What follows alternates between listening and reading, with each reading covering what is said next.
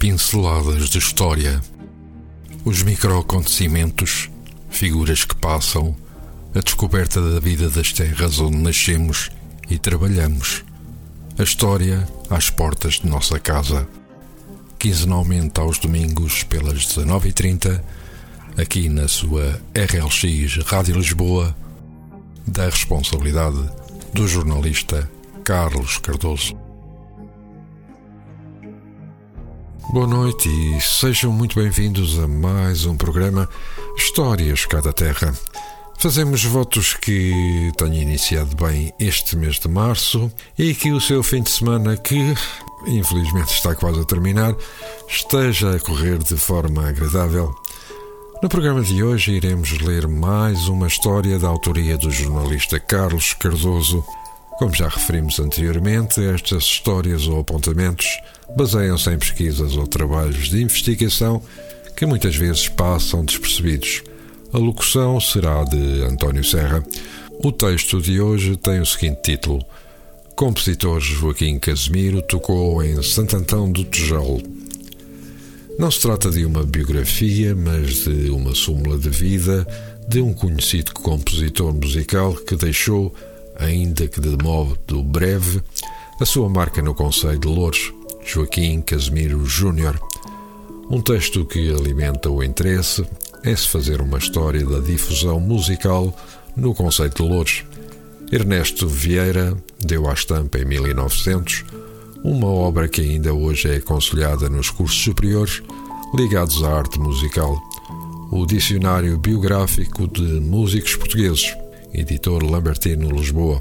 No segundo volume, naquilo que podemos considerar uma adenda ou mesmo retificações, Ernesto Vieira, à lista de partituras de música religiosa que possui, junta mais uma, as Matinas de Santo Antão, que, para se cantarem, na capela de Sua Eminência, cita no Tujal, Campos Joaquim Casimiro Júnior, aos 17 de janeiro de 1827. Trata-se de uma composição para quatro vozes e órgão que, na altura, para Ernesto Vieira, seria a composição mais antiga do autor, que não teria 19 anos quando a escreveu. Nela aparecem as fórmulas banais que Frei José Marques repisava constantemente e que o discípulo humildemente imitou sem se atrever ainda a lançar o voo da sua própria fantasia. Frei José Marques, adiantemos, foi professor de Joaquim Casimiro Júnior e Ernesto Vieira define do seguinte modo Joaquim Casimiro. É este o mais inspirado músico português, a maior alma de artista que a arte musical tem produzido no nosso país. Nenhum outro dos tempos modernos o igualou no género. Nenhum dos seus contemporâneos lhe pode sofrer a comparação. Tão grande foi que, ainda depois de morto, deixou invejosos. Temos assim que a referenciada peça musical teria sido apresentada em São Datão do Tijolo, no Conselho de Louros, sendo provavelmente a primeira peça musical de um dos nomes grandes da música portuguesa.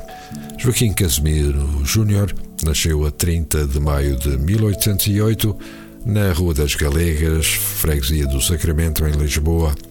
A ligação ao meio musical radica no seu pai, que era copista das músicas da Casa Real e do Teatro de São Carlos. Esteve matriculado nas aulas de música da sede de Lisboa. Chegou a organista da Real Capela de Bem Posta, acabou sob o beneplácito do rei Dom João VI por ter lições do mestre da capela, o tal frade José Marques, acima referido. A influência familiar parece evidente. O seu pai era copista da Casa Real, da Real Câmara, com um salário de 19.200 reis mensais, e do Real Teatro de São Carlos, com um salário de 4.800 reais mensais. Nascido em 1767, manteve-se provavelmente ativo até 1840. Foi responsável pela disseminação de importante parte da obra de Marcos Portugal. A relação filial com o compositor Joaquim Casimiro Júnior poderá ter tido influência nas escolhas das obras de Marcos que o filho orquestrou, visto que o conhecimento e o acesso a algumas obras era possível através de espécimes na posse do pai que os tinha obtido fazendo cópias duplas. Joaquim Casimiro Júnior foi atingido pelo terremoto político que afetou o país a partir de 1832, com as lutas entre liberais e miguelistas. Alinhou com estes últimos, foi preso e andou escondido, até que a partir de 1837 retomou a normalidade da sua atividade. Compôs, segundo o próprio, 97 peças de música sacra e 209 partituras para dramas, oratórias, comédias, farsas, etc. Chegou a ser diretor de um jornal musical, o Semanário Harmónico, e faleceu a 28 de dezembro de 1862. Não são estranhas as dedicações a localidades fora da capital nas suas músicas. O próprio Joaquim Casimiro, num texto autobiográfico, dá grande valor a um pequeno Teodeum rapidamente improvisado numa festa que se realizou na Freiria, pequena povoação próxima de Mafra e que fica a alguns quilómetros do Tujal. Só mais um pormenor: Joaquim Casimiro Júnior teve duas filhas. Uma delas foi a conhecida escritora e poetisa Angelina Vidal e, curiosamente, filha ilegítima, e Angelina Casimira do Carmo e Silva Vidal, que foi jornalista, tradutora, professora, escritora e que se destacou na luta pelos direitos das mulheres e na defesa dos mais pobres. Oscilou entre o republicanismo e a ideologia socialista. E depois deste pequeno texto, desta pequena história, e antes de nos despedirmos, vamos deixar-vos com um tema musical, Um Dia de Domingo, cantado por Gal Costa e Tim Maia.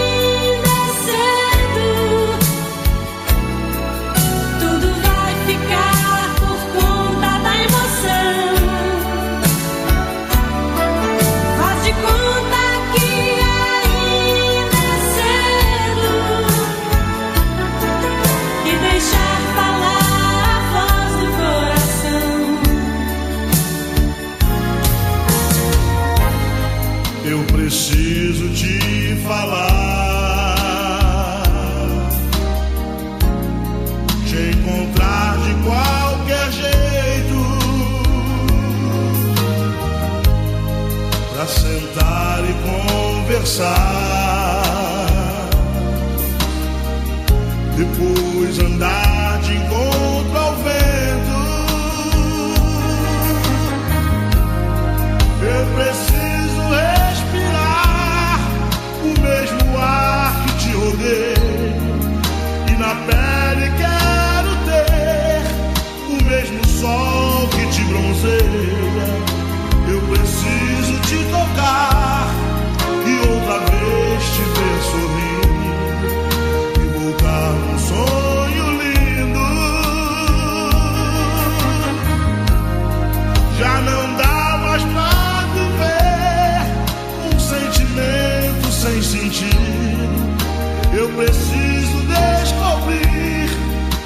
Emoção de estar contigo, ver o sol amanhecer e ver a vida acontecer como um dia de domingo.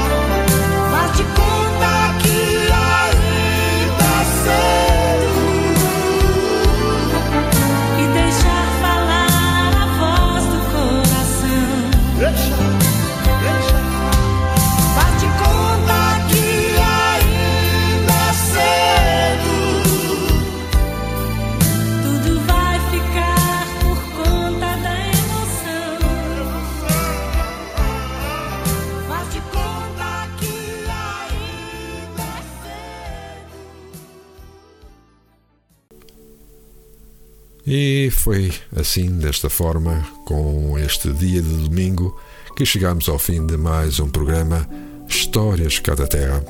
Desejamos-vos um bom serão de domingo e votos de uma ótima semana. Nós voltaremos daqui a 15 dias com mais uma história. Até lá, fiquem bem. Pinceladas de História Os microacontecimentos, figuras que passam, a descoberta da vida das terras onde nascemos e trabalhamos, a história às portas de nossa casa. Quinzenalmente aos domingos pelas 19h30, aqui na sua RLX Rádio Lisboa, da responsabilidade do jornalista Carlos Cardoso.